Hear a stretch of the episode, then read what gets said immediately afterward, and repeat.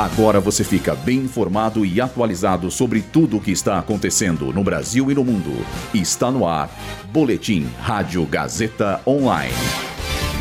Lula discurso sobre conflito em Essequibo durante reunião da cúpula do Mercosul. Petrobras anuncia redução de preços do diesel vendido a distribuidoras. A Lesp aprova a privatização da Sabesp.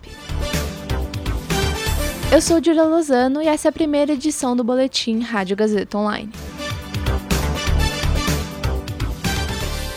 O presidente Lula afirmou nesta manhã que acompanha a situação de Essequibo com, abre aspas, crescente preocupação, fecha aspas. A região pertencente à Guiana é alvo de disputa com a Venezuela, que busca anexar o território.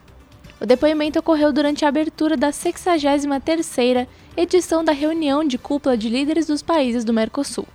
De acordo com Lula, o bloco não pode ficar alheio ao conflito que vem acontecendo. Na fala, o petista reforçou a posição do Mercosul como uma zona de paz e cooperação. Ele também propôs uma minuta de declaração sobre o tema, acordada entre os chanceleres dos estados participantes.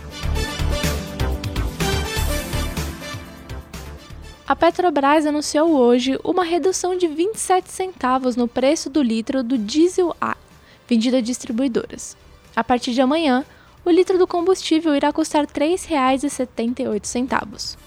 Nos postos, o preço ao consumidor terá uma redução de 24 centavos por litro. Sendo assim, o litro vendido na bomba deverá custar em média R$ 3,33. O último ajuste de preços havia sido realizado em outubro, com a alta do diesel e queda da gasolina.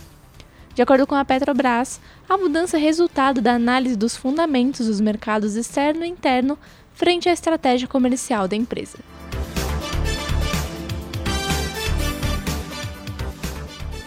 Com 62 votos favoráveis, foi aprovada ontem a privatização da Sabesp na Alesp. A medida deve fazer com que o governo do estado transfira parte do controle da empresa para a iniciativa privada em 2024. A próxima etapa da privatização é o envio do texto aprovado para o governador Tarcísio de Freitas, que tem 15 dias úteis para negar ou validar o projeto. Outro aspecto que deve ser atendido nos próximos meses é o cumprimento de todos os compromissos que a Sabesp tem com os municípios que atende. O principal objetivo da privatização é a redução das tarifas cobradas para os mais pobres, planejando a criação de um fundo para a universalização do saneamento. Esse boletim contou com Roteiro de Dília Lozano, Gabriel Borgonov e Heloísa Rocha. Suporte técnico de Agnoel Santiago. Supervisão técnica de Roberto Vilela.